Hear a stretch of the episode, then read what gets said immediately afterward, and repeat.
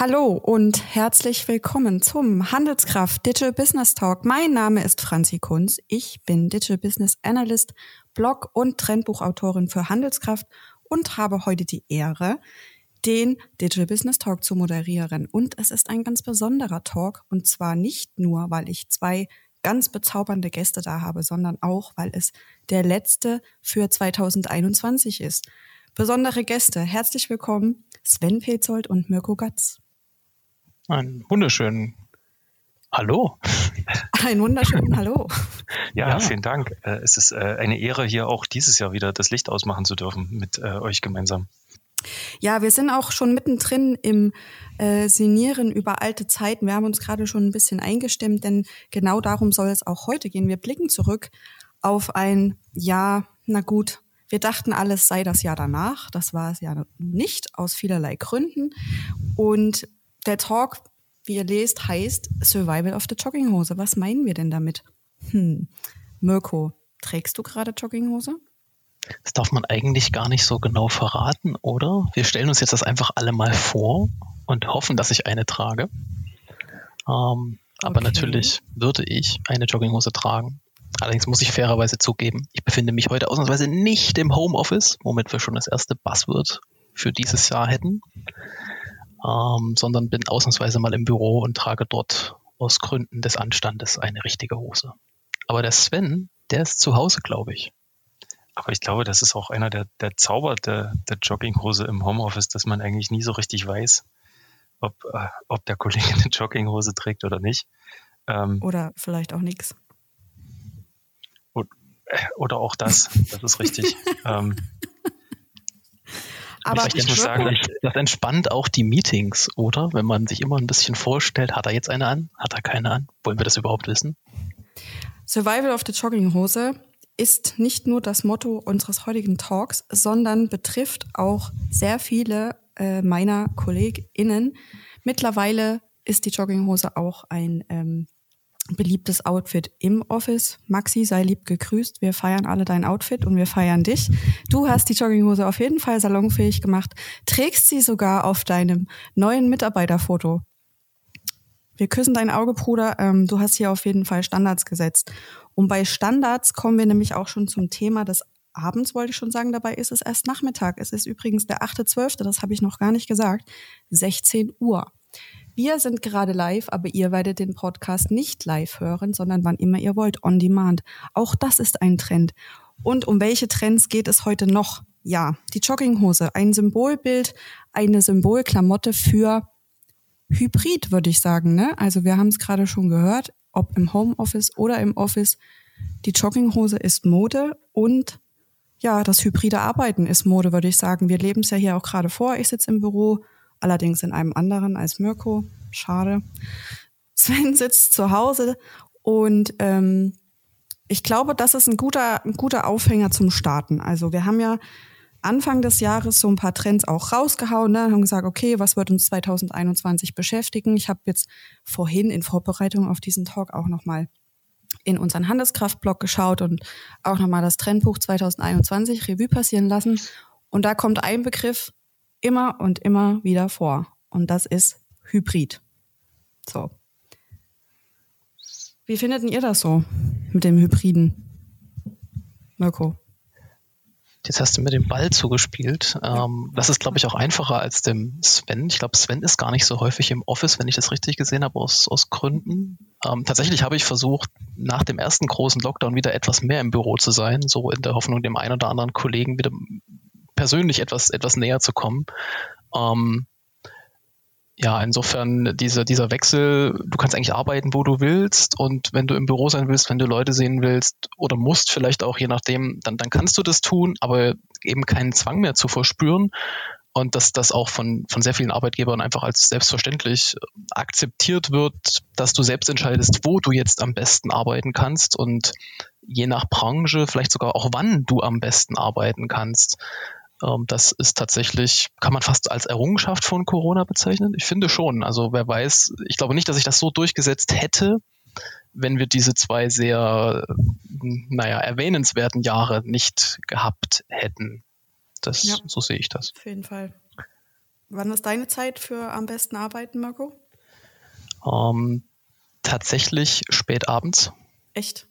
Ja, also ich habe so nach, nach elf, nach 23 Uhr gerne, gerne nochmal das Gefühl, jetzt könnte ich die Welt retten. Das kollidiert leider Gottes mit äh, Familie und Privatleben, weil die Familie früh morgens um sechs gerettet werden möchte. Aber weiß nicht, vielleicht arbeitet Sven ja lieber tagsüber und nicht nachts. Ah, ja, wenn es ums lieber Arbeiten geht, tatsächlich, ähm, ist da äh, tagsüber mein Favorit. Äh, es funktioniert halt nicht immer, äh, wie, wie schon erwähnt, äh, leider äh, bei mir eher nochmal ein Lockdown-Jahr gewesen ähm, oder zumindest ein Homeoffice-Jahr gewesen ähm, durch ja, private Umstände, Thema Risikopatienten zu Hause und deswegen auch äh, in den lockeren Phasen etwas unentspannter bei uns. Ähm, und ja, dadurch ist es nicht immer möglich. Äh, Gerade so Thema Welt, Weltretten äh, braucht ja auch Konzentration. Ähm, von daher, aber da, da habe ich so den Antikurs vom, vom Mirko. Äh, ich finde auch, wenn, wenn die Familie dann so um sechs oder um sieben, das ist so ein bisschen der Vorteil, wenn man zu Hause ist, kann auch die Kinder bis um sieben schlafen lassen. Da kann man so zwischen fünf und sieben auch ein bisschen Welt retten. Ähm, und ist dann auch noch äh, frisch. Ich, Habt ihr äh, dieses ich, Jahr schon äh, zwischen 5 und 7 respektive nach 23 Uhr die Welt gerettet, jetzt war beruflich gesehen? Ich kann für mich sagen, dass ich das definitiv getan habe.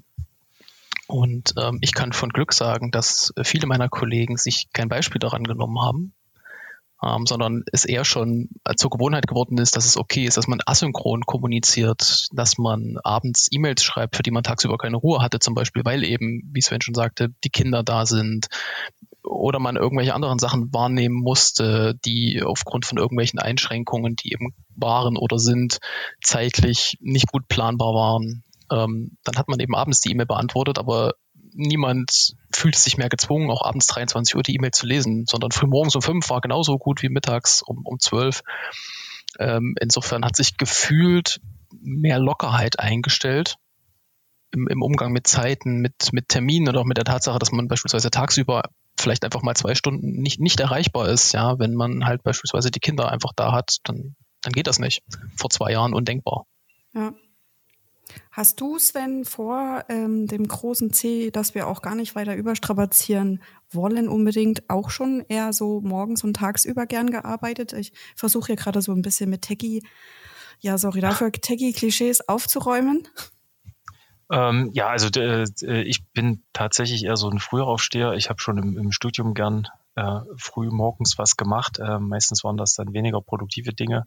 Äh, ich habe zum Beispiel festgestellt, dass man früh um fünf bei World of Warcraft ganz in Ruhe die die ganzen Erzvorkommen abräumen kann. Und äh, da war das dann halt naheliegend, auch äh, nach dem Studium, wenn man nicht mehr spielt, äh, früh aufzustehen. Ähm, das hat sich dann so ein bisschen eingepegelt, als ich ins Berufsleben reingekommen bin, ähm, dass ich halt dann wirklich irgendwie um sieben rum schon im Büro war.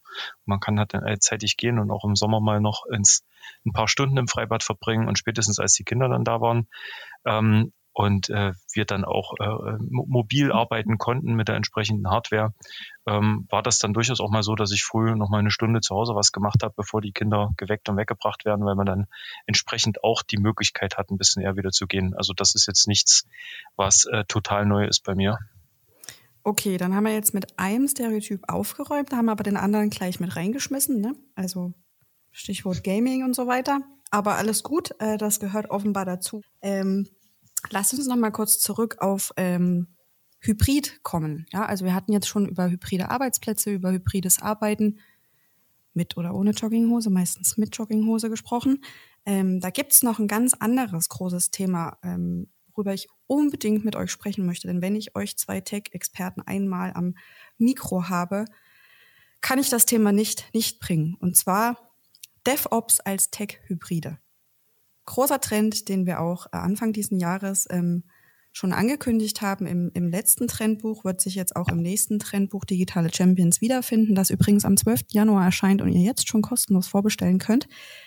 Mirko, mit dir habe ich schon mal über DevOps gesprochen drei Sätze. Was sind für dich DevOps? Das Oder ist aber gemein, ist mich auf drei Sätze zu limitieren. Jedes Mal, wenn wir uns darüber unterhalten, sind es deutlich mehr als drei Sätze. Wir versuchen ja, es. Ähm, das ist jetzt die Challenge. Okay, das ist für nachmittags 16 Uhr. Wir gucken mal.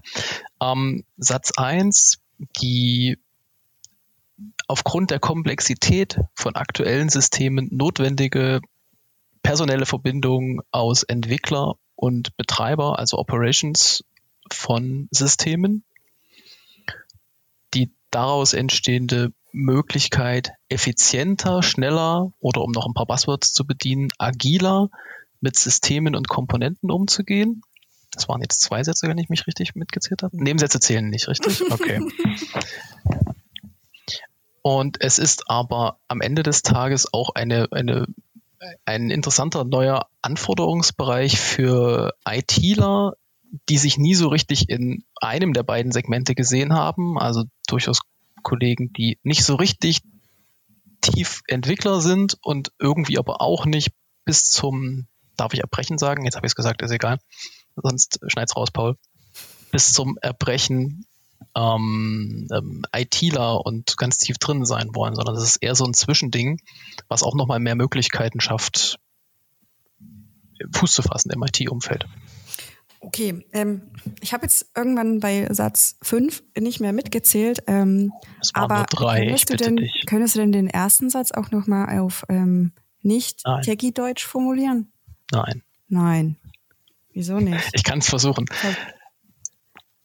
Es ist Dev, die, die Position eines DevOps-Mitarbeiters sorgt einfach dafür, dass ich eine, einen Kollegen habe, der sowohl in der Entwicklung als auch in dem Betrieb einer Applikation steckt, so dass ich ähm, diese, diese Brücke, die dazwischen besteht, diese, diese oder diese Kluft, die dazwischen bestehen kann, ähm, möglichst klein halte. Oder im Idealfall ist der DevOps-Kollege ähm, einfach die Brücke über ich entwickle eine Applikation hinzu, ich betreibe eine Applikation. Hm. Ähm, ist schon weniger techy. Ähm, Noch kurz. Das gilt übrigens alles auch für Mitarbeiterinnen, nur mal so nebenbei. Ähm, Natürlich. Soll ich das Wenn ich das sagen? jetzt richtig verstanden habe, dann ähm, siehst du DevOps als Personen im Unternehmen, richtig? Für mich sind DevOps, im, ja, es ist mehr als eine Person, es ist ein ganzes Prinzip, eine ganze Art zu, zu arbeiten. Aber am Ende des Tages, zumindest in meinem Umfeld, meinem Arbeitsumfeld, reduziert sich das Ganze tatsächlich auf Personen und ihre Rolle in Projekten. Okay, wie sieht es bei dir aus, Sven? Ähm, ich habe jetzt äh, die ganze Zeit darüber nachgedacht, wie ich die, die Frage beantworte. Zum Glück hast du mich nicht auf drei Sätze festgenagelt. Ähm, ich würde das, das, Ganze sogar nochmal auf eine, ja, ich, ich habe aber auch eine gute Begründung dafür. Äh, ich würde das Ganze sogar nochmal eine, eine Abstraktionsebene höher ziehen, auf die, auf die ganze Organisation bezogen. Mhm. Ähm, und da ist das, glaube ich, wichtig zu sehen. Es ist halt ein Mindset und äh, was damit versucht wird äh, oder was, was denke ich auch die ein Kern der Motivation ist, ist es Mauern zwischen Abteilungen, zwischen Bereichen, zwischen Teams aufzu, aufzubrechen. Ähm, und das ist was, was ich sag mal als DevOps-Bewegung im Kern, ähm, daher denke ich auch der Name aus diesem ganzen Development äh, Operations herauskommt, was aber auch für das gesamte Unternehmen äh, unglaublich viel Sinn macht.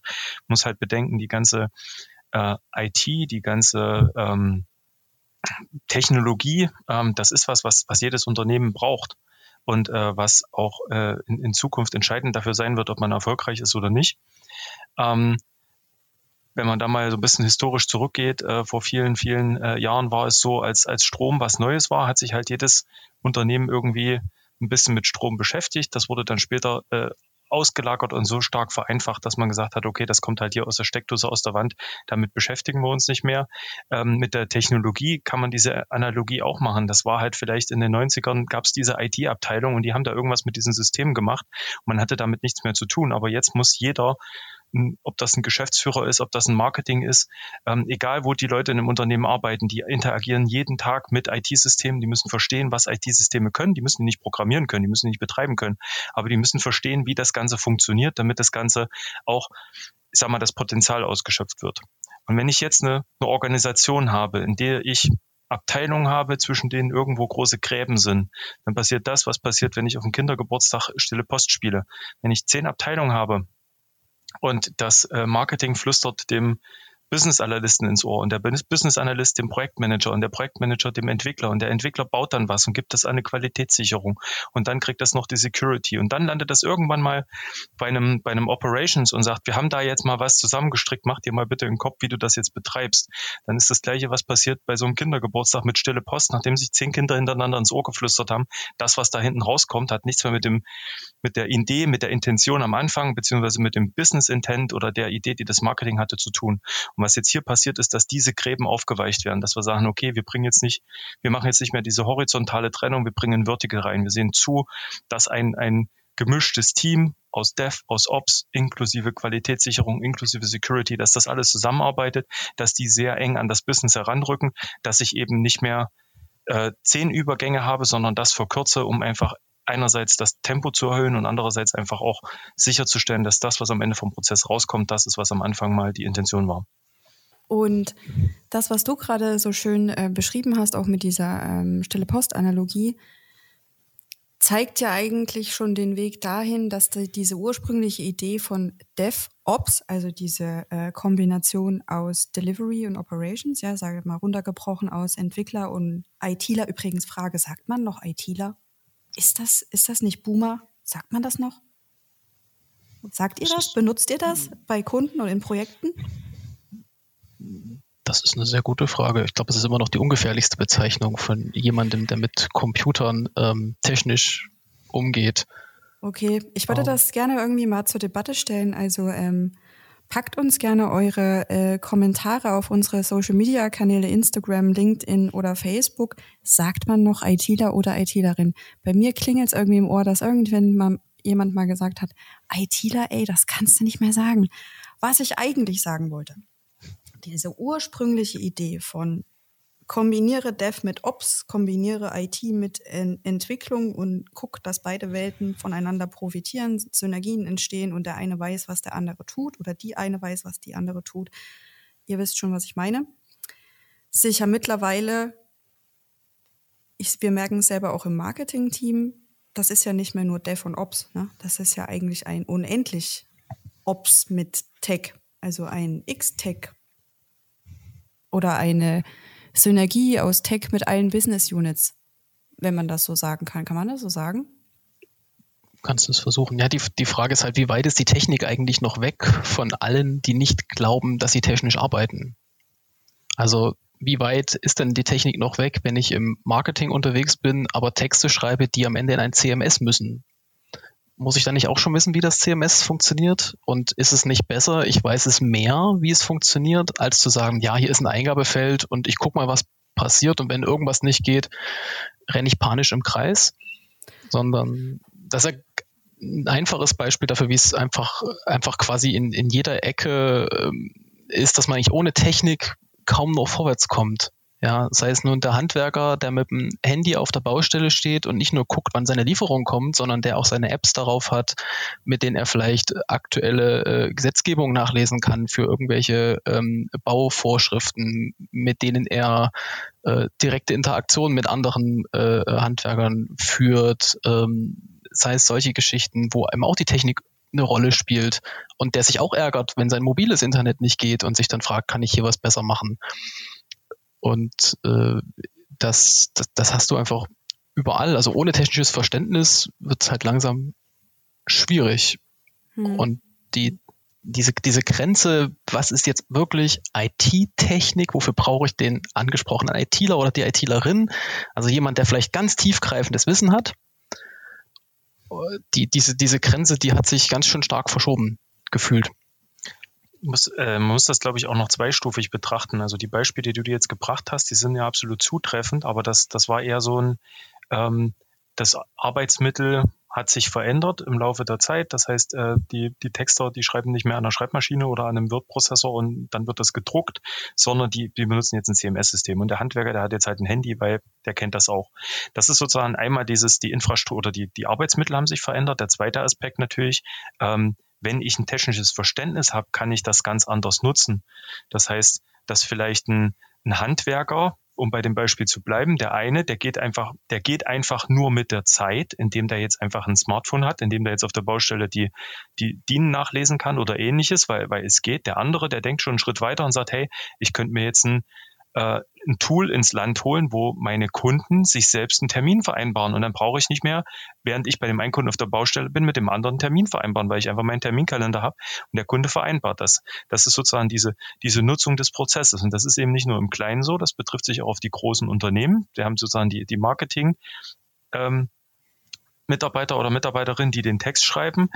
Ähm, versus jemand, der dann auch gleich noch einen Schritt weiter denken kann und sagen kann, okay, IT, ich möchte jetzt aber noch äh, messen, was die, was die Kunden machen, wie lange lesen die im Text. Hey, ich weiß, es gibt Tools, die können mitkriegen, wie weit scrollen die Leute. Ich brauche sowas, ich möchte wissen, ich möchte dieses Feedback haben.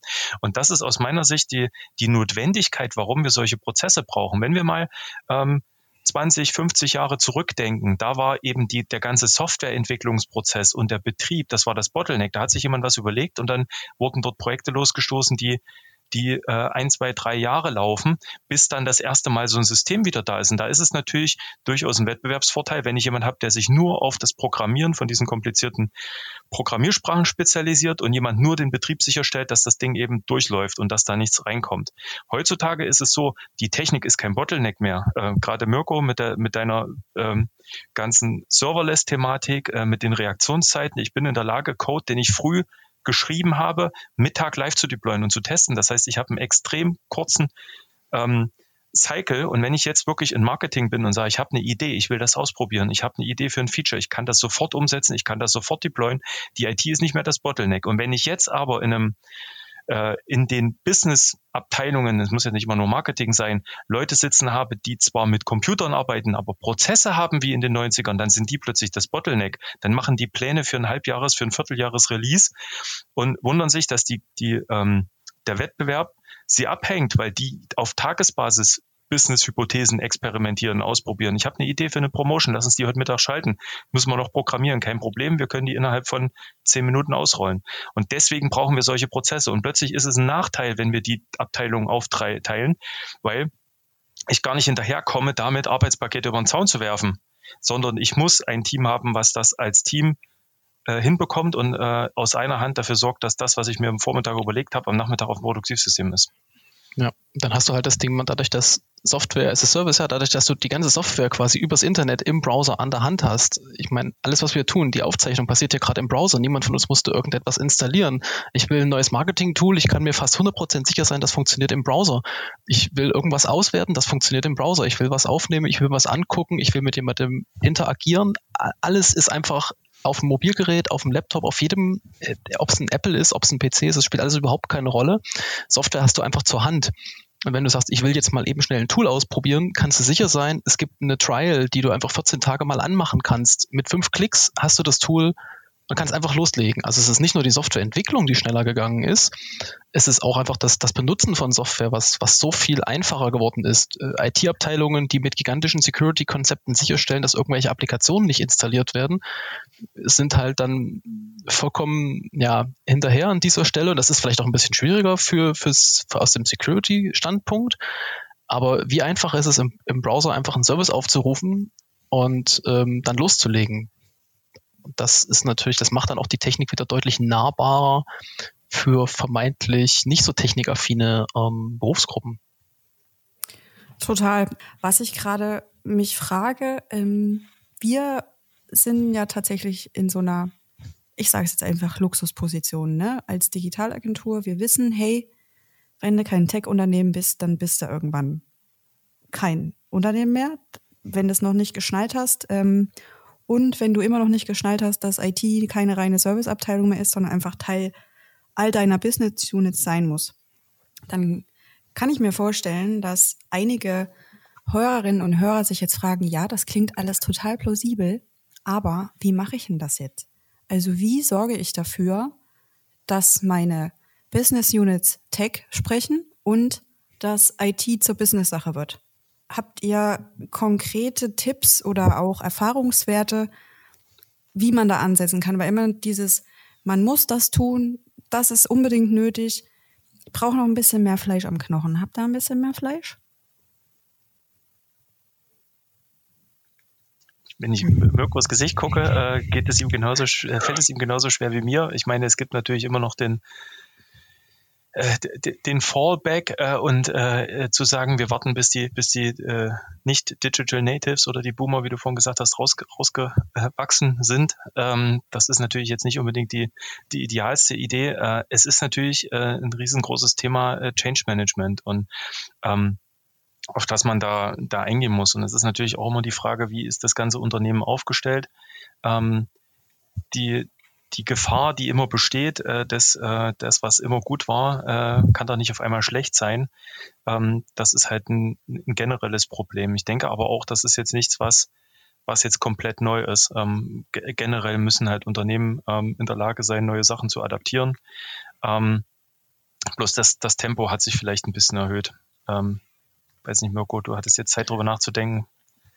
Du hast jetzt die Hoffnung, du spielst mit dem Ball zu. Mir fallen noch so total kreative Antworten ein. Aber tatsächlich ist es ja eher so dieses, dieses, äh, entweder tust du es und du bist dabei, oder du hast Glück und kommst durch, oder du gehst halt gnadenlos unter Thema.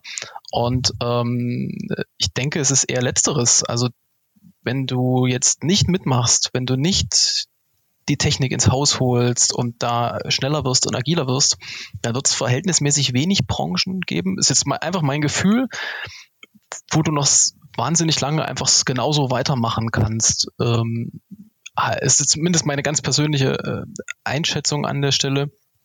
Das geht in so viele Ecken.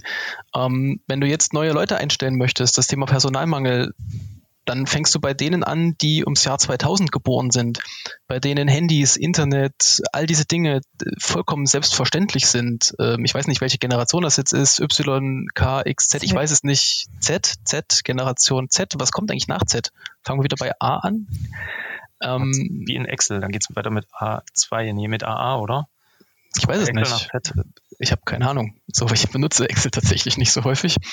Aber die Frage ist, wenn du solche Leute einstellst, dann und du hast das alles nicht, dann sind die ganz schnell wieder weg, weil sie sich sagen, ich will nicht mit Papier arbeiten, warum muss ich mir das ausdrucken, warum ist das hier so träge, also dann sind diese Leute ganz schnell wieder weg. Ähm, und das, das, das hat, diesen Druck hast du natürlich einfach von, von außen und du wirst mit Sicherheit Wettbewerber haben, die schneller sind, besser sind, weiter sind als du. Ähm, insofern hast du, glaube ich, jetzt im, im, im Businessbereich von außen schon genug Motivation, um wenn du Glück hast und du vielleicht motivierte Mitarbeiter hast, dann hast du das von innen auch, die dann sagen, wir müssen hier was ändern. Ähm, warum machen wir das nicht so und so? Also die diese Warum-Fragen stellen, also die ganzen W-Fragen stellen, generell im Unternehmen. Ja, warum machen wir das? Wieso machen wir das? Äh, äh wie können wir das besser machen? All diese Fragen. Ähm, und dann hast du, glaube ich, genug Motivation, ähm, ja, da, äh, da vorwärts zu kommen. Und zumindest wenn wir uns unsere Projekte so an, sehen, mit denen wir konfrontiert sind tagtäglich, dann ist es ja ganz häufig so, dass eben genau diese, diese intrinsische Motivation herrschte. Wir müssen jetzt hier einen Marktplatz aufbauen, weil entweder weil die Konkurrenz schon einen hat, dann ist aber eher, der Punkt, dass man doch eigentlich hinterher ist. Dann ist es so dieses, ich muss das jetzt tun, damit ich nicht komplett hinterherhinke. Oder dieses, wir wollen jetzt mal äh, in drei Monaten einen MVP-Marktplatz aufbauen. Wir wollen mal probieren, ob das cool ist. Wir wollen mal vorne weggehen. Wir wollen mal gucken, ob wir damit ähm, andere Hersteller an Bord kriegen, ob wir damit ein neues Geschäftsmodell erschließen können. Da hast du ähm, also quasi diese, diese Vorweg-Mentalität. Ähm, und ich denke, das, das ist so die, diese, diese beiden Möglichkeiten, die du hast. Und die, von denen du dann nichts mehr hörst, die haben entweder eine Nische, auch okay, oder du hörst nichts mehr von ihnen, weil sie halt nicht mehr existieren. Genau. Das ist, denke ich, ein guter Punkt, ähm, was, was du jetzt nochmal gesagt hast mit dem MVP. Ähm, da bin ich jetzt eigentlich auch sozusagen gedanklich nochmal dazu gekommen. Ähm, einerseits hast du jetzt gesagt, okay, es gibt ganz viele Gründe für eine gute Motivation und das fand ich, äh, äh, wenn ich äh, Franzi richtig verstanden habe, ich glaube nicht, dass es irgendwelchen Unternehmen groß an der Motivation äh, ähm, mangelt, sondern eher die Frage, wie, wie komme ich dann dorthin? Also ich weiß, ich will dorthin, äh, ich habe es verstanden, aber irgendwie äh, sind, sind wir als Unternehmen vielleicht noch nicht dort oder das, das funktioniert bei allen anderen, aber irgendwie bei uns nicht. Und was mir jetzt noch so als Gedanken durch den Kopf gegangen ist, und da passt halt das MVP-Thema, wie gesagt, gut rein, ist halt wirklich sagen, macht, macht ein Pilotprojekt. Vielleicht nehmt euch ein, äh, nutzt zum Beispiel die, die Erfahrung, die jetzt aus der äh, Generation äh, Z oder dann eben der Generation AA, die danach kommt, äh, kommen wird. Ähm, und äh, steckt die zusammen äh, mit jemandem, der sehr viel Erfahrung mit dem Unternehmen hat, der das Unternehmen kennt, aber auch Interesse hat, ähm, das Unternehmen voranzubringen und das zu, zu entwickeln ähm, und, baut ein kleines Team, wenn das möglich ist und, und dann vielleicht ein Thema ein Online-Shop für, für das neue Produkt was, was noch nicht über die kompletten alten Kanäle bespielt ist. Äh, oder nehmt euch irgendeinen anderen Prozess raus, den man, den man mal prototypisch umsetzt. Und dieses Team, dieser kleine äh, Pilot oder ähm, wie auch immer man das bezeichnen kann, die werden ganz viel lernen, die werden ganz viel Erfahrung machen und die kennen auch das Unternehmen und wissen, was, was von den Sachen, die sie ausprobiert haben, ließen sich auch mit, äh, mit einem, ich sag mal, geringem äh, Veränderungsschmerz auch auf andere Prozesse äh, übertragen, um dort vorwärts zu kommen. Und von daher wäre das so ein Weg, ähm, wenn es jetzt quasi schwer fällt, äh, ich sag mal, den, den großen Tanker oder das, äh, die, die eingefahrenen Prozesse so umzulenken als Ganzes, dann ähm, lasst ein paar Beiboote ab, äh, die sollen ein bisschen was ausprobieren und diese Erfahrungen, die dort gemacht werden, werden dann eben übertragen, dass man auch die, die Erfolge vorweisen kann. Das ist natürlich auch in der ganzen Argumentation sehr wertvoll, wenn man sagen kann, hey, wir haben das ausprobiert, das funktioniert und das wird auch für unsere Bestandsprozesse funktionieren und dann ähm, rollt man das sozusagen ein bisschen von der Seite auf ähm, und kann halt auch so mit einem, sag mal, relativ geringen kaufmännischen Risiko Sachen mal auszuprobieren, hat aber gleichzeitig die, die große Chance, ähm, dass man zufällig oder äh, bewusst über, über Sachen stolpert, die einem dann äh, wirklich weiterbringen. Ja. Genau, was du gerade sagst, ähm, mit diesen ähm, Erfahrungen, die man dann, wenn man dann auch Erfolge verzeichnet und auch Erfolge teilt, ne, das gilt natürlich dann nicht nur im Projektteam selbst, was auf jeden Fall wichtig ist, sondern die Sichtbarkeit, also das Wissen teilen mit den anderen Abteilungen in deinem Unternehmen. Ne? Also wie, wenn nicht durch Transparenz kann ich andere Teams, die vielleicht nicht jeden Tag in Berührung kommen mit Microservices, mit Coden auch, jetzt also wirklich einfach nur das ganz Banalste der Welt, sondern wenn man Projekte, die in anderen Teams stattfinden, ob die jetzt ähm, Fails oder eben auch Erfolge sind, teilt und sagt, hey, das haben wir gemacht, da muss auch nicht jeder und jede im Unternehmen bis ins kleinste Detail verstehen, was da technisch abgelaufen ist. Aber alleine, dass man das sichtbar macht und darüber redet, schafft ja diese Synergie und bringt diese, ich nenne es jetzt mal X-Ops-Mentalität auch zum Leben, ja.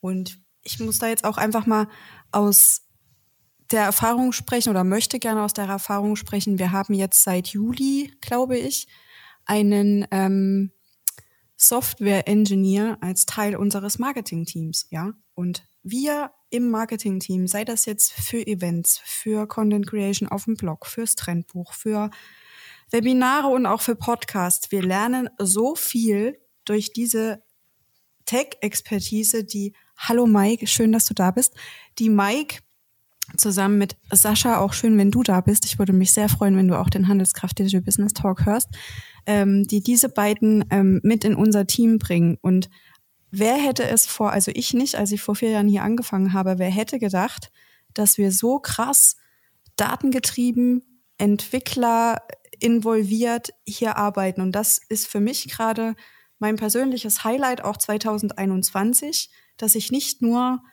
über Marketing Tech lese, sondern dass ich es hier selbst erlebe und es funktioniert wirklich. Ne? Also selbst wenn man in den ersten Gesprächen denkt, ah, okay, ich höre irgendwie nur Excel und Zahlen und ähm, hm, Wurzeln und Potenzen. Nee, Quatsch, aber mir geht's wirklich nochmal darum, ähm, deutlich zu machen, macht eure Arbeit sichtbar, macht auch euren Weg zum Ziel sichtbar, weil du hast vorhin gesagt, Mirko, na ja, man muss sich halt die Technik ins Haus holen, ne? Nun gibt es ja glücklicherweise schon sehr viele Unternehmen, die schon digital sind und die jetzt auf dem Weg sind, digitale Champions zu werden, sich weiter und weiter zu verbessern.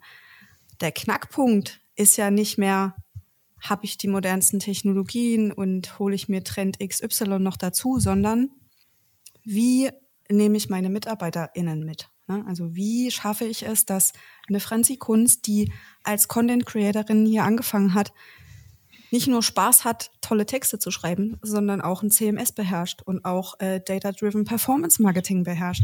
Dafür braucht es, Entschuldigung, Kolleginnen und Kollegen, die in anderen Teams wiederum Experten sind, ja, also diese Osmose zwischen den verschiedenen, was du hast es vorhin, glaube ich, ähm, cross-funktionale Teams genannt, ist für mich 2021 eine der größten, ich will es gar nicht als Trend bezeichnen, ich glaube, das ist wirklich ähm, Must-Have, um jetzt nochmal ein anderes Passwort reinzustreuen, ähm, cross-funktionale Teams und Synergien austauschen.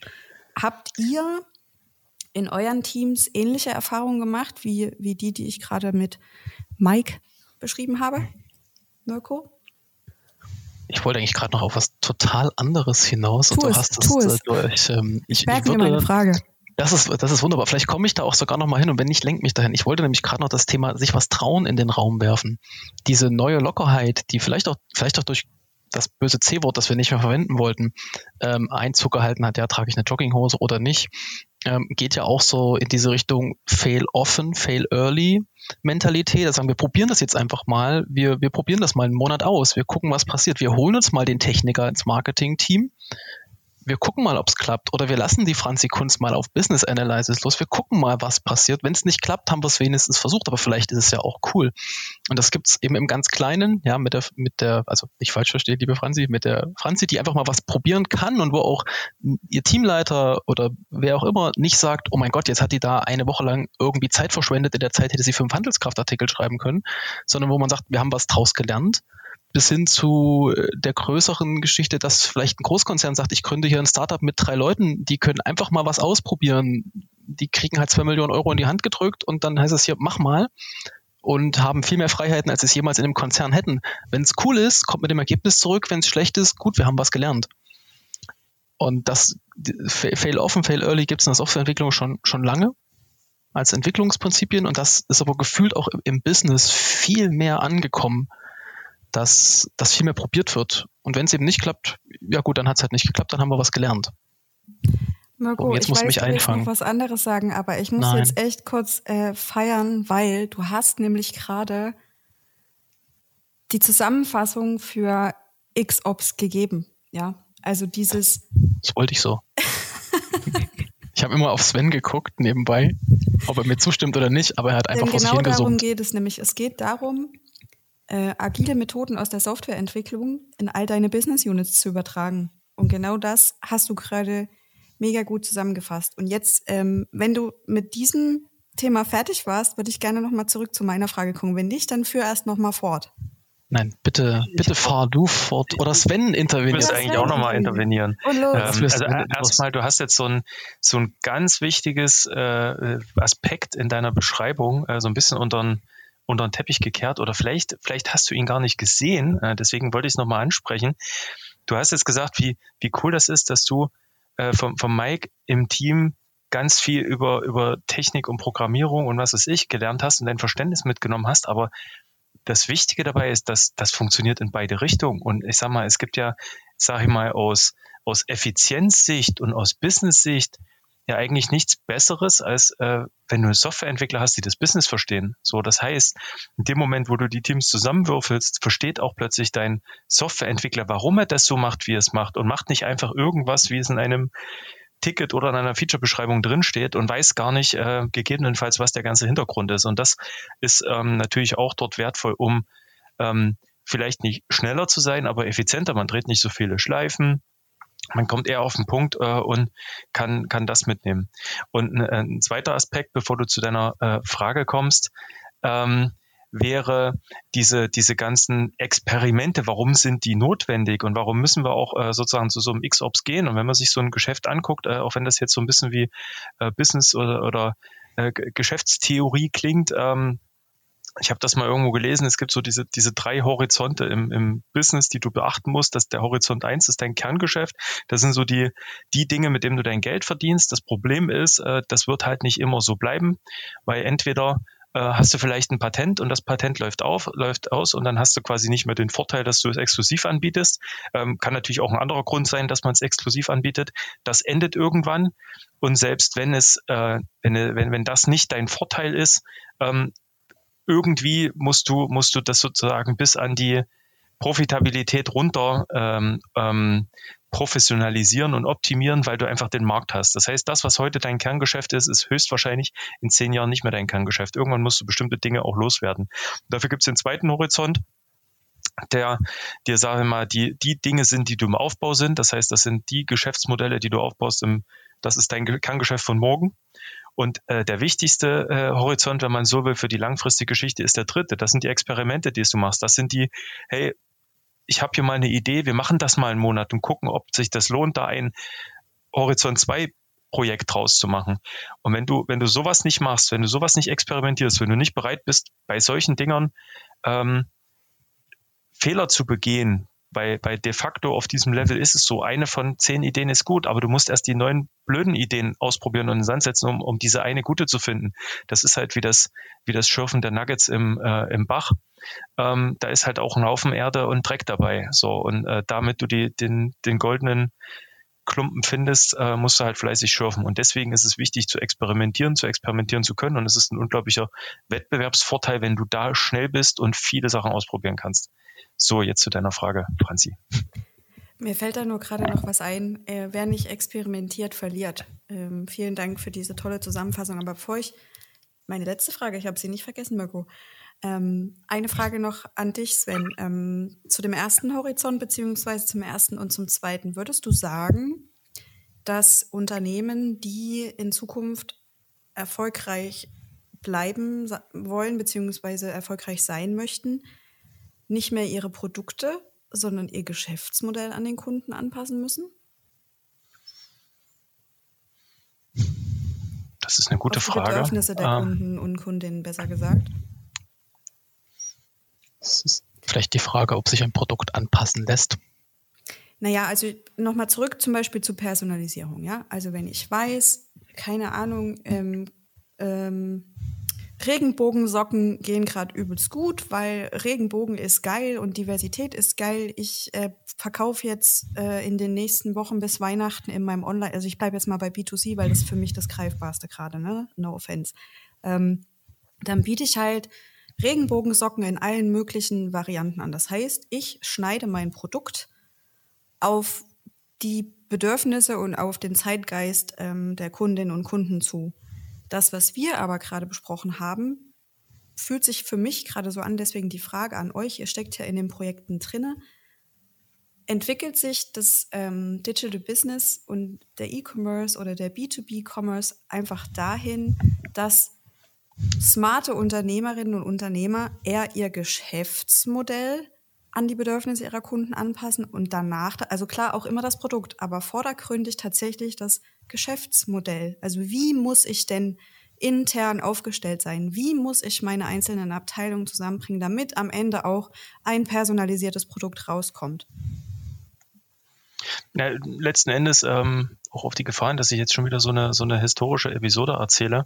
Ähm, ich glaube, das ist so ein, so ein Steve Jobs Zitat, so äh, disrupt yourself, äh, bevor jemand anderes dich äh, disrupted. Ähm, das hat der mit also, Sicherheit exakt so gesagt. Aber äh, vielleicht nicht so, so äh, schlecht Englisch. Äh, mir ist gerade echt das äh, deutsche Wort nicht eingefallen für disrupt. Ähm, aber äh, ich glaube, das ist äh, zurückzugehen auf diese Geschichte mit der, mit der Maus. Also der hat ja irgendwie gesagt, er will irgendwie ein einfach zu bedienendes grafisches System. Die hatten ihr Betriebssystem schon fast fertig und er hat dann ähm, irgendwo bei jemand anders die, die Maus gesehen. Die hatten die Maus erfunden. Ich glaube, das war Xerox. Mhm. Und er hat gesehen, das ist es. So. Und, und wir, wir bauen, wir, wir fangen from scratch von vorne an und wir bauen das ein, weil wenn wir das jetzt nicht machen, wenn wir jetzt nicht investieren und uns selbst sozusagen äh, hier auch den, den Stock in die, äh, in die Speichen werfen äh, und, und äh, das schlucken, dann haben wir vielleicht kurzsichtig äh, sind wir profitabler, weil die Entwicklung nicht so teuer war, aber langfristig äh, überholt uns jemand mit dem Ding. Das heißt, das, das muss schon, ähm, ich weiß nicht, ob die, ob die, die Formulierung, da bin ich jetzt ein bisschen drüber gestolpert, an die Kunden anpassen. Ich glaube, man muss halt auch sein Geschäftsmodell an den, an den Markt anpassen. Man hat natürlich ähm, da auch die, die Gelegenheit, äh, man kann ja auch mit verschiedensten Methoden, äh, ich sag mal, einen Markt schaffen, der noch nicht da war. Ähm, also das ist auch eine Wechselwirkung. So ganz pauschal würde ich das deswegen nicht unterschreiben, aber da müsste ich auch noch mal ein bisschen drüber nachdenken. Ähm, die, die Frage hat mich jetzt so ein bisschen kalt erwischt. Yes, das erste Mal habe ich dich kalt erwischt. Wie geil ist das denn? Auch noch ein Du musst nur den Entwickler nach, einfach nur den Entwickler nach, nach Business-Fragen fragen. So schwer ist das nicht. Wenn du sagst, Mirko, ich habe die Frage immer noch nicht vergessen. Wenn du sagst, ähm, man muss es an den Markt anpassen, am Ende des Tages sind es doch ja aber die Konsumentinnen, Konsumenten, Kundinnen und Kunden, Partner und Partnerinnen, ähm, die den Markt bestimmen oder nicht? Ist das so? Ja, wie gesagt, das ist halt auch Frage. eine Wechselwirkung. Also äh, es gibt, glaube ich, in der Geschichte genügend Unternehmen, die, die einen Markt geschaffen haben, der nicht da war. Also einen Bedarf schaffen, den es eigentlich gar nicht gab vorher. Also ich würde nicht sagen, dass das immer nur eine, eine Einzelrichtung ist. Natürlich kannst du, kann, kann sozusagen die, die Kundschaft oder der Markt dir dein, dein Geschäft kaputt machen. Ähm, wenn, wenn, wenn das nicht mehr geht. Ähm, aber äh, andererseits ist es nicht so, dass, ähm, also, weiß ich nicht, ich, äh, Anfang der 2000er hat halt niemand gedacht, dass es einen Markt für, für Smartphones gibt. So, und es gibt ja auch einige Unternehmen, die vor äh, Apple ein Smartphone äh, hatten und das hat halt niemanden interessiert. Und durch die, die Art und Weise, wie es präsentiert wurde und worauf Wert gelegt wurde, wurde dieser Markt geschaffen und plötzlich war der da. Und äh, wenn man dann natürlich ein, weiß ich nicht, MP3-Player-Hersteller war ähm, oder ähnliche Produkte, die irgendwie gefühlt ausgestorben sind, ähm, dann musst du halt da mitgehen. Also schöne Beispiele für diese, für diese Veränderung. Ähm, es fällt mir der Name nicht mehr ein, äh, von diesem Navigationssystem, was eigentlich irgendwie den Markt beherrscht hat, die halt äh, ihr ganzes Geld da reingesteckt haben, besseres, bessere Hardware zu machen, anstatt äh, das Zeichen der Zeit zu erkennen und alles da reinzustecken, die beste App auf den Markt zu bringen, um, um zu überleben. So, als plötzlich alle Handys und Smartphones hatten. So, und Wahrscheinlich darf man deren Namen auch nicht sagen, weil das weiß wir wollen nicht. ja kein Product Placement machen. Das waren die mit den beiden Ts. Ich habe jetzt so oft Apple gesagt. Äh, Ey, wir dürfen hier alles. Oh, das ist gut. Ich denke, du meinst äh, TomTom, die Herren mit dem. Das äh, kann sein. Ich weiß es. Wie gesagt, ich habe das, ja. hab das gelesen und. Äh, bei mir hat es tatsächlich, äh, also d'accord, definitiv. Bei mir hat es tatsächlich sofort ähm, Airbnb, Airbnb, Airbnb geschallt, als du gesagt hast, schaffe einen Markt, den es bis dato noch nicht gab. Ja, ich, da, dem Punkt stimme ich zu. Allerdings konnte dieser Markt ja auch erst entstehen, weil die Bedürfnisse der Kundinnen und Kunden noch nicht befriedigt waren, beziehungsweise weil man erkannt hat, der Bedarf nach mehr Service, nach du bestimmst selbst, wo du wann sein möchtest, den muss man Aber ja auch ist, irgendwo gesehen haben. Das ist haben, eigentlich, oder? eigentlich hast du mir gerade die, die goldene Brücke gebaut, okay, Franzi. Geil. Denn du hast nämlich ein, eine Sache jetzt unterschlagen, die technologische Machbarkeit.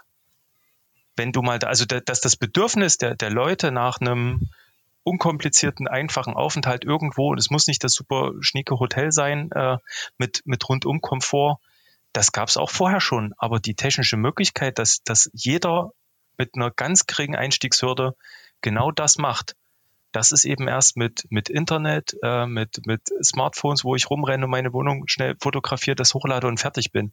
Und das ist eigentlich das Wichtige und, und schließt sich eigentlich der Kreis zu dem, was ich, was ich vorhin gesagt habe. Du brauchst halt Leute, die die Zeichen der Zeit erkennen. Guck mal, es gibt was Neues, jetzt ist das möglich. Dieser Bedarf war schon immer da, der konnte technisch nie gedeckt werden.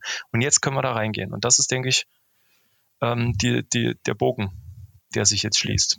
Oder du hättest vor Airbnb mal eine der großen Hotelketten gefragt, ob sie sich vorstellen könnten, dass ihre Gäste auch bei irgendjemandem privat in der Wohnung schlafen, den sie nicht kennen, wo sie gar nicht genau wissen, wo das ist, einfach so gebucht über irgendeine Online-Plattform, die sie nicht kennen. Ich würde mal vorsichtig vermuten, die hätten alle gesagt, oh mein Gott, das macht doch keiner. Hm. Ja, und dann bist du wieder bei dem Punkt, einfach mal machen. Mirko, gerne ja. auch an dich, Sven, wenn dir was einfällt.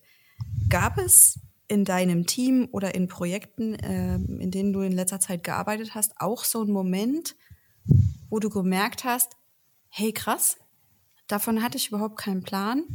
Cool, verstehe ich jetzt viel besser, kann ich jetzt viel mehr mit anfangen als vorher. Bringt mich weiter, auch wenn es gar nicht Core Business oder Daily Business ist tatsächlich, also im Team ist es tatsächlich ein bisschen schwierig, dadurch, dass wir ja mehr oder weniger diese reine Entwicklerecke sind. Aber wenn ich das jetzt mit dem Projekt, das ich jetzt zum Beispiel eben zuletzt bearbeitet habe, sehe, wo eben auf Kundenseite, aber de facto, wir waren ja ein Team, eben nicht nur ein technischer Verantwortlicher war, sondern eben auch ähm, sozusagen mehr oder weniger die ganze Firma, weil es ein kleines Startup war man also quasi von dem einen Vertriebler, der rumgegangen ist und versucht hat, äh, das Ding irgendwie publik zu machen, über den äh, Projektmanager, über den Business-Sponsor, über den äh, Techniker quasi alle mehr oder weniger in einem Raum hatte, also virtueller Natur, hatte man eben genau, genau diesen Effekt, dass eben auch die Entwickler nicht nur die Spezifikation bekommen haben, wie es, wie Sven das vorhin gesagt hat, sondern eben auch verstanden den, den tatsächlichen, also wo kommt das her? Was ist der, der Need? Ja, warum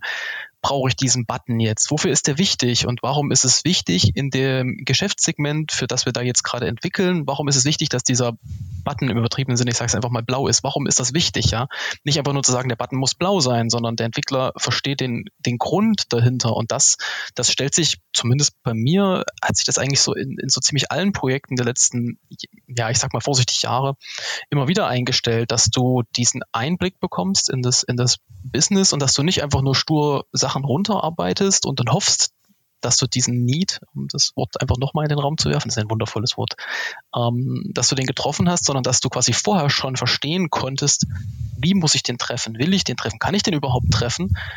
Ähm, insofern ja, diese Verbindung gibt es und dass die Entwickler nicht mehr nur sture Entwickler sind, sondern dass die das, das Geschäft in einer gewissen Weise verstehen und äh, das, das hat sich auf alle Fälle ganz klar so eingestellt. Und auch nur so kann es eigentlich wirklich gut funktionieren. Brücke zurück zum crossfunktionalen Team.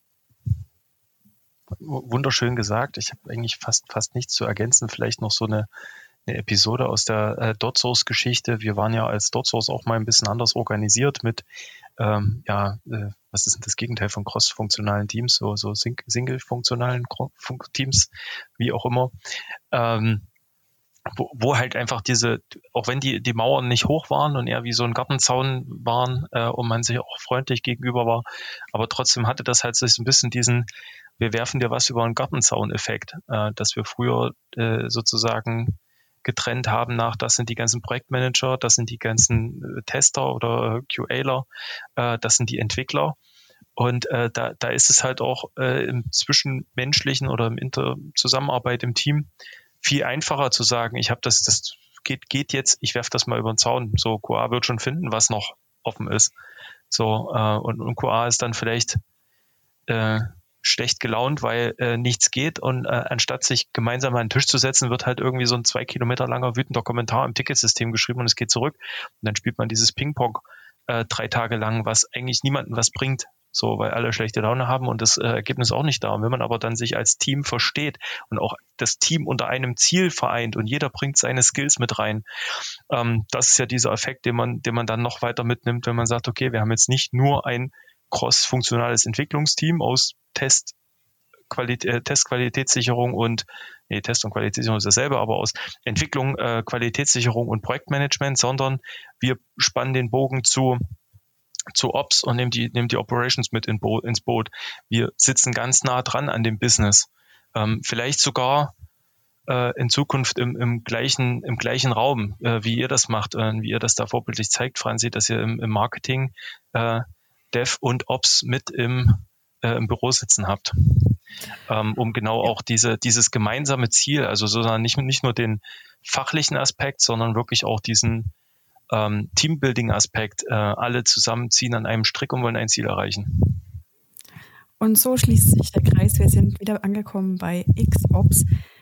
Und ich glaube, es sei denn, euch brennt noch was auf der Seele. Ähm, wir haben hier ganz gut eine, fast eine, nee, eine Stunde ähm, über crossfunktionale Teams und die Vorteile von mach IT zur ähm, Sache aller Business Units und lass deine alle deine Mitarbeiter in Tech sprechen und lass deine IT Business verstehen und sprechen ähm, gesagt. Ich bin gerade selig und bin tatsächlich auch mega erstaunt, auf wie viele Trends mit vermeintlich einem Riesenbart wir heute wieder zurückgekommen sind. Fällt euch da jeweils einer ein? Außer crossfunktionale Teams, DevOps, XOps. Mirko. Als ich vor zehn Jahren zum E-Commerce-Business gekommen bin, Da war Personalisierung der Trend. Ja, mache Content, das war so die Content, die erste Content und Social Commerce Ecke. Mache, mache Inhalte für deine Kunden.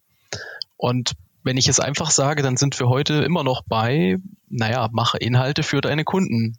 Ähm, und damit ist der Trend, der hat nicht nur einen Bart, sondern da muss man jetzt ein bisschen aufpassen, dass man nicht ständig drauf tritt. Insofern Trends mit Bart, Personalisierung. Vielleicht, vielleicht hat Sven noch einen anderen Bar, äh, Bart. Vielleicht definiert sich die, die äh, oder vielleicht ändert sich die Definition des, des Barts oder des Trends einfach über die Zeit. Also ich meine, Personalisierung, ja, war, war, war schon vor zehn Jahren ein Thema. Das hat sich ein bisschen äh, ein bisschen gewandelt, wie das genau aussieht. Also äh, ich sag mal so gerade diese diese Mikrosegmentierung, dieses Thema, ich habe eine, eine künstliche Intelligenz, die mir hilft, wirklich auf auf jeden das zuzuschneiden und nicht mehr nur nach, ähm, weiß ich nicht. Äh, Frauen und Männer und äh, über 50 und unter 30 oder was auch immer, sondern wirklich zu sagen, hey, wir haben dich jetzt, unser, unser Algorithmus hat dich jetzt äh, äh, drei Klicks beobachtet, äh, wir wissen, wie dein Vierter wird äh, und das passt auch auf dich, weil wir haben äh, die, die weltweit anderen äh, fünf Leute, die genauso sind wie du schon äh, uns angeschaut. Ähm, also von daher ändert sich das auch ein bisschen. Ein ähnliches Thema ist natürlich ähm, wo ich jetzt gerade dran denken musste, was, was war eigentlich schon immer wichtig, so ein, ein performanter, ein performanter Webauftritt. Äh, auch das ist äh, aktueller denn je. Ähm, aber auch hier, wenn ich mir angucke, was, was dann die, die Strafkriterien in so einem äh, Google Page Speed Record sind, ähm, ist, ist natürlich die Definition ein bisschen was anderes geworden, während das früher so war, naja gut, äh, alles, was, was unter einer Sekunde ist, ist gut. Äh, mittlerweile reden wir schon, wie viele Millisekunden müssen es denn sein, damit es wirklich gut ist. Ähm, von daher denke ich, die, die, die, weiß ich nicht, ob das dann die Länge des Bartes ist oder die, das Gesicht, was oben dran hängt, was sich ändert, aber ähm, die Trends bleiben gleich. Auf jeden Fall. Ähm, tatsächlich, wir machen jetzt noch nicht Schluss. Ich habe noch was dazu. Ähm, Personalisierung, um jetzt mal dabei zu bleiben, ist ja nicht mehr nur was, wie es äh, Mirko auch schon äh, gesagt hat und Sven eben auch, nicht mehr nur so Marketing-Sache ne, und Content-Creation-Sache, weil alleine, und da kommen wir wieder ganz zurück zum Anfang, äh, die Tatsache, dass es äh, hybride Cloud oder ja, hybride Clouds gibt und Unternehmen zwischen Hybrid, also zwischen Cloud und On-Premise, ähm, nicht mehr entscheiden müssen, sondern beides gleichzeitig ähm, haben können und das ja auch viele wirklich tun, ist ja auch ein Zeichen dafür, dass das Thema Kundenfokus, was natürlich in Personalisierung halt drinne steckt, zunehmend auch einfach für ja, IT-Verantwortliche und Techies, wie ihr es seid, eine Rolle spielt. Ja, also die ganze Flut an Daten und Kundenbedürfnisse, die Angebote, die ihr halt für eure, auch für eure Kunden irgendwie zuschneiden müsst, ist auch alles Personalisierung. Und ihr löst das eben durch zugeschnittene Microservices, zugeschnittene, ja, weiß ich nicht, Sven, jetzt musst du mir aushelfen, ähm, was ihr noch so macht, aber ähm, Personalisierungsthema, das werden wir auf jeden Fall nicht los. Ne? Und der Bart, der wird wachsen bis sonst wohin. Ich wäre jetzt sehr gespannt, was, sehr gespannt, was Sven eigentlich noch so macht. Da ich, da ich ja eigentlich gar nicht so viel programmiere, sondern äh, eher, eher programmieren lasse, ähm, kann, ich, kann ich dir gar nicht sagen, was da, was da genau passiert. Also im Grunde durch die, durch die Cloud-Plattform, ich habe, ähm, wenn du eingangs erwähnt hast, ich arbeite auf der Salesforce-Plattform. Ähm, da ähm, ist, ist äh, quasi von außen betrachtet schon eher so monolithisch. Ähm, wir sehen natürlich auch dort, dass, äh, dass äh, auch Microservices und diese ganze Serverless-Thematik nicht ganz dran vorbeigeht. Ähm, man könnte das Ganze jetzt so betrachten als Blackbox. Äh, Salesforce ist ja schon immer serverless, weil man sich nie irgendwie Blech in den Keller stellen musste. Es ist halt bloß kein, kein Microservice gleichzeitig, sondern doch irgendwie so ein großes Thema ähm, an dem gearbeitet wird. Aber du, du hast bestimmt eigentlich auch eine konkrete Frage dazu und wolltest jetzt nicht nur wissen, was ich eigentlich mache, oder, Franzi? Mirko hat das gefragt. Ich weiß. Ja, ich habe das so in den Raum geworfen, weil ich dachte, das könnte interessant sein. Ich hatte, du hast gerade das, das Thema hybride Cloud in den Raum geworfen und ich hatte so, ich hatte so ein bisschen, naja, so, so das gefühlte Raunen im Hals, weil ich Mitleid mit den, mit den Engineer, also bei den, mit den, mit den technischen Mitarbeitern der, der Cloud-Anbieter habe, weil ich fürchte, dass das Thema hybride Cloud etwas ist, was vor allem deshalb gewachsen ist und äh, im am Markt ist, weil viele Unternehmen eben ja dieses Blech im Keller einfach brauchen, entweder weil sie wirklich gute Geschäftsgründe dafür haben, das will ich niemandem absprechen, oder aber einfach, weil es dieses wohlige Gefühl ist, dass von unten das Gebäude erwärmt wird. Und ich, äh, ich glaube, dass, dass vielen Entscheidern ist das immer irgendwie noch wichtig, so dass das zentrale Blech im, im Keller steht. Da kann man hingehen, das kann man streicheln, das kann man gern haben. Und dann da sieht man quasi, wofür man seine äh, zweieinhalb Millionen Euro ausgegeben hat. Und dann, das, das ist so dieses, dieses physische Gefühl, irgendetwas zu haben. Auf der anderen Seite hat man aber auch über äh, hochkomplexe technische Möglichkeiten diesen Standard 2021, 2022, alles geht, alles ist irgendwie ein Service, ich komme schnell von A nach B oder eben noch schneller und am liebsten noch nach C und nach D und dann nennen wir das halt hybride Cloud und irgendwie ist über Technologien, die ich mir nicht erklären kann, äh, sind, ist der Keller mit äh, dieser Wolke im Himmel verbunden. Und ich glaube tatsächlich, dass das eine, eine Lösung ist, die man sich nur ausgedacht hat, um immer einfach noch mehr Unternehmen abzuholen, die davor Angst haben, dass sie ihre Technik nicht mehr streicheln können und aber eben gleichzeitig möglichst schnell irgendwas Neues ausprobieren wollen. Aber die wollen sich auf keinen Fall von ihrem Alten trennen. Vielleicht, ja. vielleicht ist das aber auch, ähm, ich weiß nicht, ob wir hier äh, Bashing auf dem Level betreiben dürfen, so eine, das ist ja so eine, so eine urdeutsche äh, Geschichte. Also gerade in Deutschland ist das ja massiv äh, so, dass die, dass die Leute gerne das Blech im Keller haben. Und äh, ein Grund könnte natürlich sein, äh, die, die Angst davor, wenn das Internet weg ist, kann ich nicht arbeiten. Und ähm, bei unserer hervorragenden Infrastruktur, die wir in Deutschland haben, ist das ja mit Sicherheit auch ein Stück weit eine berechtigte Angst. Ähm, was vielleicht dann ein bisschen vom Radar ver verschont bleibt, auch, auch wenn das Blech im Keller steht. Ähm, wenn man dort halbwegs moderne Systeme drauf betreibt, äh, ohne Internet gehen die auch nicht, egal wie schön warm es im Keller ist. Aber ist die, die Angst vor verlorenem Internet, ist das jetzt eine neue Urangst? Zählt das jetzt irgendwie äh, zu nichts essen, nichts trinken, kein Internet? FOMO. Nö, das sollte einfach nur, so, sollte einfach nur äh, deutsches Infrastruktur-Bashing ja, aber, tatsächlich, aber tatsächlich, wenn du irgendwo hingehst, hast du nicht Angst, dort kein Internet zu haben? Manchmal? Äh, nee, also ich, ich gehe ich geh bewusst, also tatsächlich, aber das ist vielleicht dann eher so ein persönliches Ding, ich gehe gerne an Orte, wo es kein Internet gibt, weil für mich das ein Feature ist. Ist schlimm, oder? Es ist ein Feature, irgendwo hinzugehen, wo du kein Internet hast. Also das ist jetzt. Ja, echt zum Glück muss man hier in Deutschland da nicht weit gehen.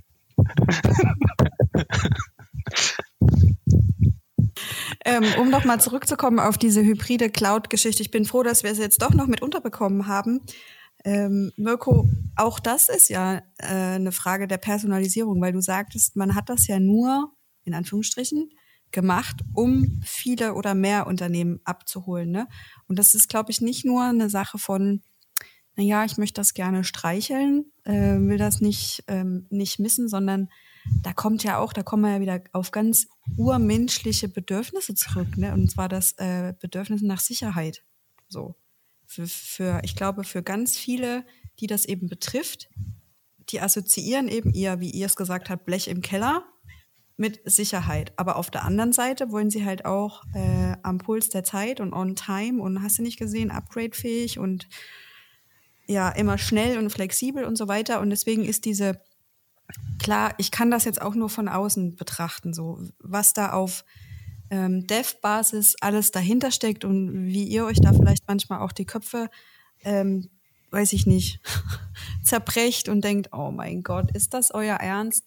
Aber es ist auch wieder eine Form der Personalisierung, was wiederum unterstreicht, dass jeder Trend, über den wir heute gesprochen haben, nicht mehr nur einschichtig ist, sondern tatsächlich hybrid an Relevanz mh, gewinnt oder schon gewonnen hat und das auch immer stärker wird. Und wir sind ja hier in einem Wrap-up von 2021 und was machen Menschen, die über ein oder die einen Rückblick machen, die gucken ja auch ein bisschen so nach vorne. Ne? Also ich mache das zumindest so, wenn ich mir hier Menschenbilder, Emotionen anschaue oder so, denke ich, oh, hoffentlich wird es nächstes Jahr besser oder was wünsche ich mir, bla bla bla.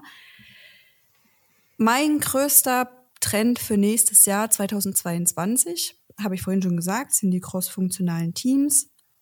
Und als Überkategorie setze ich heute, und das ist auch, glaube ich, so eins meiner letzten Worte hier in dem Talk, Hybrid Everything. Amen. Was ist denn euer hm. Abschlusswort? Oder eu, euer Abschlusssatz? Ich weiß, ihr habt es nicht so mit, mit wenig Worten, aber für einen Abschlusssatz ähm, wäre ich sehr, sehr dankbar. Ich bleibe bei der hybriden Jogginghose, auch in 22. Das wäre mein Wunsch. Hat jemand Jogginghose gesagt? Das war doch das Codewort. Wir haben heute noch gar nicht geprostet, soll jetzt aber Prost. Oder Prost auf die Jogginghose. Auf die Jogginghose. Für alle Zuhörerinnen und Zuhörer, wir sind mit der Jogginghose eingestiegen und wir steigen auch mit der Jogginghose aus. Ich sehe übrigens gerade einen Kollegen, der mit Jogginghose hier durch den Gang läuft. Das ist kein Witz. Ihr könnt es zwar nicht sehen, aber ich kann es sehen. Survival auf die Jogginghose. So, und jetzt muss Sven noch in einem Satz diesen Talk beenden. Das wird aufregend. Ich, äh, ich, äh, auf die Gefahr hin, dass ich, dass ich schon wieder überziehe. Äh, tatsächlich konnte ich das mal. Ähm, äh, eine Sache, auf die ich ganz stolz bin, ist noch aus meinen Schultagen. Ich habe mal äh, einen Aufsatz geschrieben. Ich war nie gut im Aufsätze schreiben. Aber meine Lehrerin hat sich danach hingestellt vor die Klasse und hat gesagt, äh, der Sven, der hat eine 3 bekommen. Aber das Bemerkenswerte ist, er hatte halb so viele Worte wie alle anderen, die eine 3 hatten. Also ich habe äh, tatsächlich das, das äh, Spe Speck am Knochen habe ich irgendwie erst nach der Schule gelernt ähm, und werde es gerade auch nicht wieder so richtig los. Ähm, ja, weiß ich nicht, war, war ein aufregendes Jahr äh, und, und so einen richtigen äh, Abschlusssatz kann ich eigentlich gar nicht finden. Äh, ich hoffe für mich, dass es einfach ein bisschen äh, entspannter wird, wieder äh, mehr, mehr Hybrid als nur Homeoffice, äh, gerne auch viel Office. Ähm, das ist so mein, mein Wunsch, vielleicht nicht der Abschluss, mein Wunsch fürs nächste Jahr. Ich bin ganz gerührt. Ich, ich freue mich auch, wenn du nächstes Jahr wieder öfter ins Büro kommen kannst. Okay. Ihr Lieben da draußen, lieber Mirko und lieber Sven, vielen, vielen Dank für diese, ähm, ja, für diesen ausgiebigen, mehrwertigen, pfiffigen, blickigen Talk. Ich versuche das heute alles mal sacken zu lassen. Da war ganz schön, ganz schön viel Gutes dabei, was man auf jeden Fall auch fürs nächste Jahr noch mitnehmen kann. Ähm, apropos nächstes Jahr am 16. und 17. März sehen wir uns wieder und zwar auf der Handelskraftbühne zur Konferenz Digitale Champions und auch dort werden die Trendthemen 2022 eine Rolle spielen. Heute haben wir es nicht angesprochen, aber dabei sein wird Diversität, Nachhaltigkeit, Data-Driven Business, Agilität, darüber haben wir heute gesprochen, Cloud Computing, DevOps, XOps und Data-Driven Performance Marketing. Auch darüber haben wir heute gesprochen. Ich freue mich auf das nächste Jahr. Ich freue mich, dass ich heute so einen schönen Abschluss hatte für den letzten Handelskraft Digital Business Talk. Sven und Mirko, ich wünsche euch alles Gute, bleibt gesund und auf ein neues im nächsten Jahr. Vielen, vielen Dank für eure Zeit. Danke dir. Gern geschehen. Tschüssi. Tschüss. Tschüss.